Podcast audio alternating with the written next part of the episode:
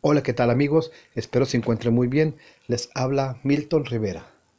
En esta ocasión es el segundo capítulo de construcción de flautas de carrizo, donde les mencionaré acerca de la selección del carrizo y cuándo cortarlo y cómo curarlo. Para empezar, el carrizo se corta los tres últimos días de la luna menguante y los tres primeros días de la luna nueva. En esos seis días, en este periodo, la salvia está en la cofia, que es la parte más baja de la raíz, y es cuando se debe cortar. Si se hace en otra luna, ese carrizo no nos va a servir. Pasado este proceso de corte, sigue el secado o curado. Se cuelga de la punta, el carrizo se deja 15 días al sol y después 15 días a la sombra, cuidando de que cuando sea al sol no haya lluvia o humedad que lo pueda echar a perder. Vamos a suponer que de una vara van a salir 10 flautas. Tengo cortado los 10 tramos para hacer las 10 flautas. Lo que sigue es la selección. No significa que los 10 tramos me vayan a servir. ¿Por qué? Tenemos que saber, tenemos que darnos cuenta que el carrizo por dentro es como corcho. El corcho es el peor o de los peores conductores de sonido. ¿Qué va a pasar cuando no está bien cortado, bien secado y no tiene buena dureza y densidad? Que al momento de soplarle, a medida que la nota va subiendo de altura, se va distorsionando y se va desafinando. Es por eso que les sugiero lo seleccionen de esta manera. Ya teniendo los 10 tramos, los dejan caer al piso uno por uno a una distancia aproximada de 20 centímetros. De los 10 tramos, los tres que tengan el sonido más agudo son los que nos van a servir, los otros no. ¿Por qué estos nos van a servir? Porque al tener el sonido agudo significa que están duros, tienen buen peso y tienen buena dureza. Si utilizáramos los otros, es como les digo, al momento de elevar la nota va a distorsionar. Esa es la primera selección. Ahora bien, si tenemos que hacer una flauta con esos tres, lo primero que debo hacer y primordial es que hacer el bisel primero y el tapón. ¿Por qué? No puedo hacer los orificios porque todavía de esos tres tramos que seleccioné para hacer la flauta no significa que me vayan a salir. Viene la prueba de fuego, que es la que les voy a mencionar. Primero se hace el bisel y se le pone el tapón. Las notas que debe de dar deben estar afinadas. Si la flauta está en do, como esta que van a escuchar, esas son una flauta de tres orificios, pero está destapados. Es el fa. Si los tapo son el do. Ya hago el carrizo, le hago el, el bisel, le hago el tapón y lo sueno.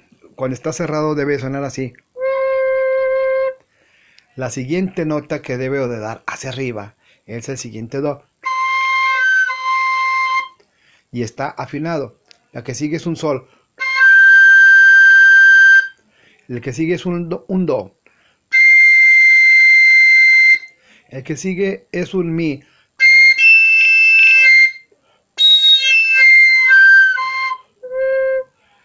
Si ninguna nota de estas está desafinada, podemos hacer los orificios, ya sea para una flauta de tres orificios o de siete o como la queramos realizar.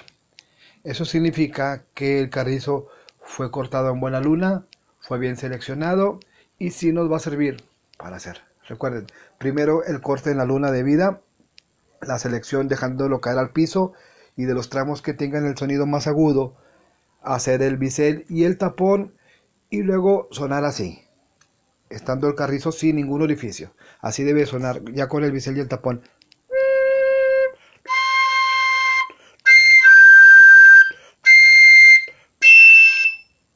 Si tiene esas notas afinadas, entonces nos va a salir. Es una buena oportunidad para terminarlo y elaborar una buena flauta. Dando la afinación, cada orificio se va realizando pequeñito y se va abriendo de diámetro para darle la afinación. mis respetos para los constructores que son este, tradicionalistas, que son muy conservadores. Pero yo lo que he comprobado, yo tengo 31 años de hacer flautas de carrizo. Gracias a Dios tuve la oportunidad de estudiar música y mejoré muchas cosas. Y conozco de muchas flautas, de casi la mayoría de todo el país, desde Oaxaca hasta Chihuahua. Y yo lo que he visto que hay algunos constructores que le hacen todos los orificios iguales. Este, yo sugiero que no sea así, porque cada nota tiene un diámetro esencial que es el que provoca ese sonido. No pueden estar todos los orificios a la misma distancia y tener el mismo diámetro. Cuando ya está la flauta que suena así como les digo, entonces realizamos el primer orificio, pero no tan grande, pequeñito, y vamos abriendo y vamos checando la afinación. Esto significa que nos va a dar una buena flauta. Yo estoy haciendo este ejemplo con una flauta de tres orificios en do. Así suena, mira.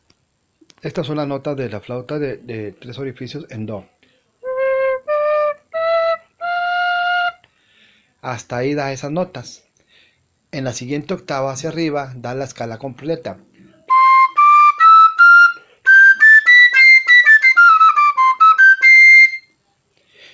Regularmente tocamos melodías en do o en fa.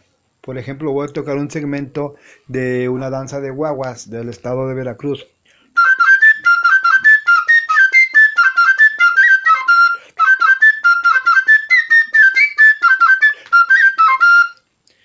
Entonces esa está en Fa, pero el segundo orificio tengo que abrirlo a la mitad para dar el Si bemol, que es perteneciente a la escala de Fa.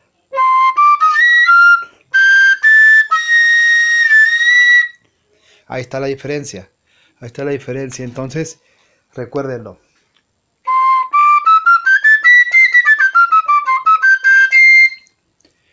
Todo esto se logra con tiempo, con dedicación.